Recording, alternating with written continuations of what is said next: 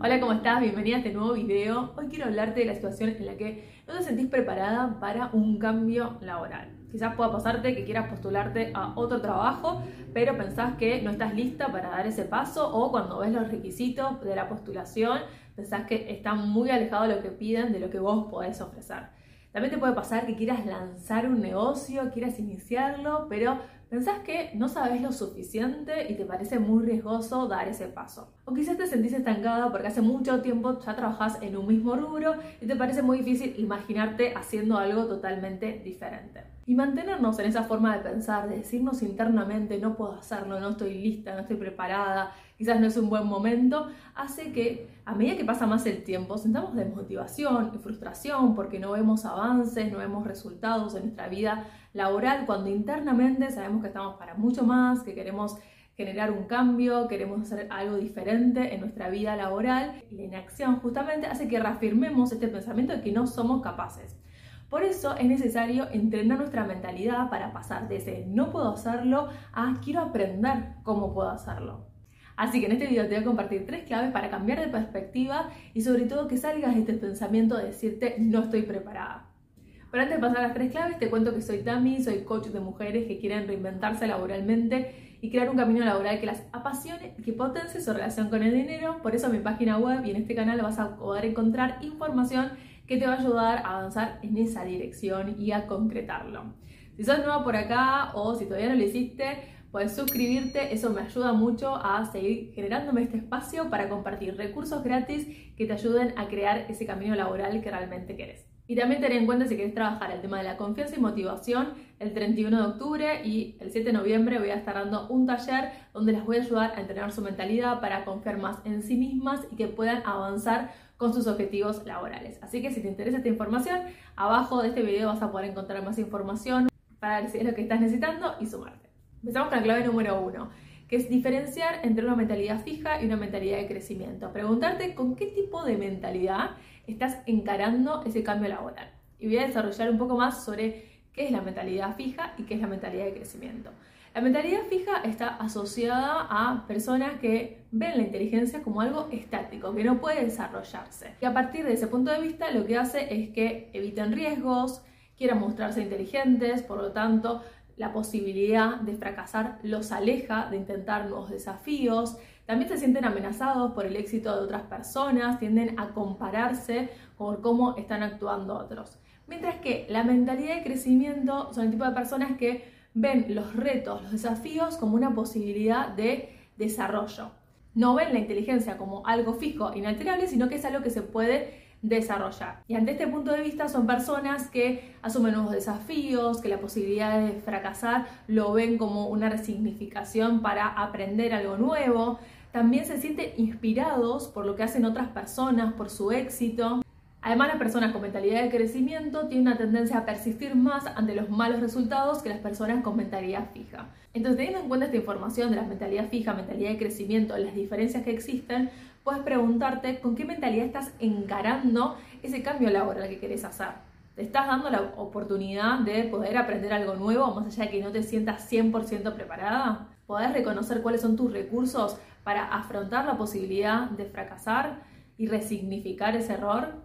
Te estás dando la posibilidad de encarar algo totalmente nuevo y ponerte en el lugar de aprendiz, aunque tengas muchos años de experiencia en otro rubro.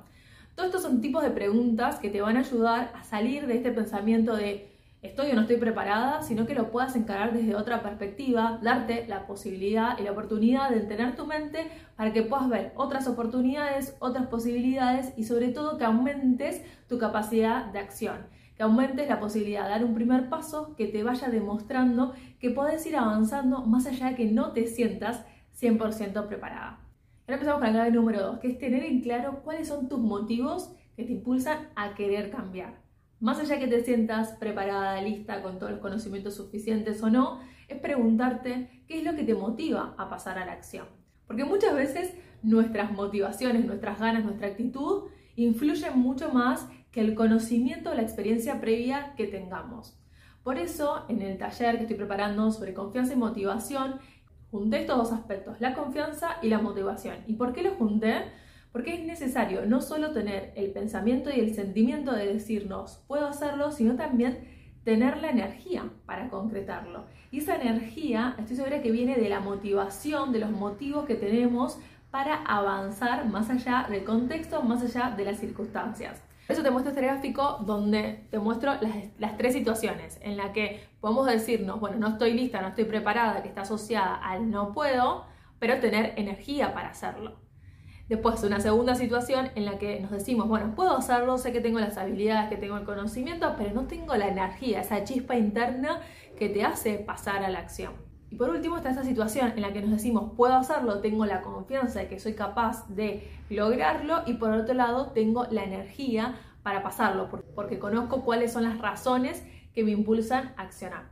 Por eso si estás en esa situación en la que no te sentís suficientemente preparada o surgen los miedos de cometer errores, pregúntate cuáles son tus motivos, qué es lo que te motiva a pasar a la acción, qué razones encontrás para animarte más allá de lo que estás sintiendo y pensando. Porque también está bueno hacer esta diferencia.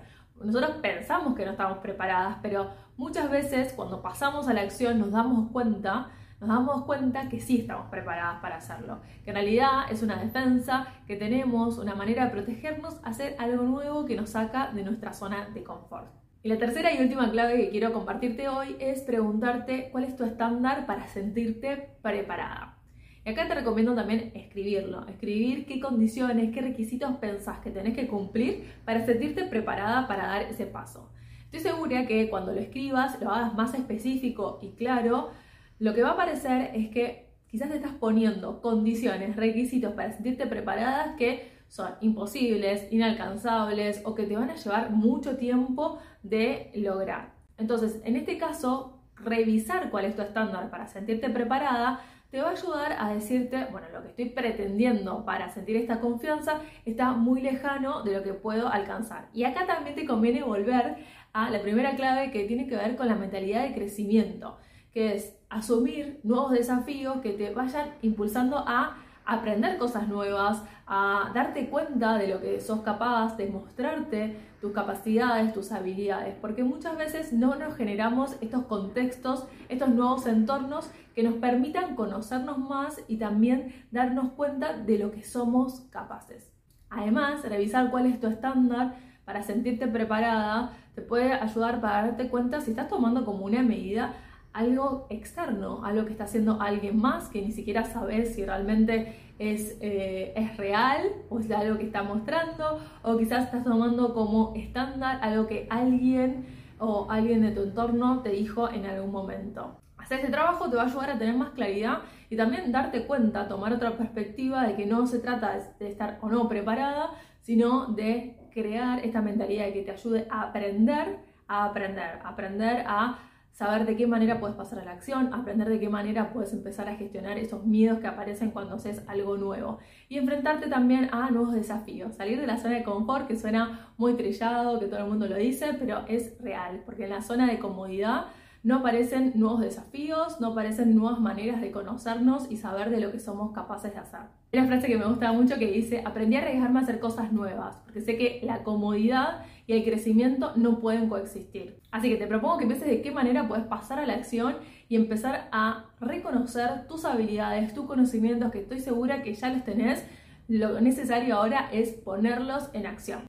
Espero que estas tres claves te hayan ayudado mucho, me va a encantar saber si te sirvieron, cuál de esas tres claves querés empezar a aplicar y también si querés seguir aprendiendo más sobre cómo tener más confianza y motivación para avanzar con tus objetivos laborales, te espero en mi próximo taller para que vamos a trabajarlo juntas y que te lleves recursos bien prácticos y concretos para aplicarlo en tu vida diaria, porque en este taller les voy a compartir herramientas que pueden incorporar en su vida diaria y que les va a servir mucho para sentir más confianza y motivación y que puedan lograr sus objetivos laborales. Nos vemos.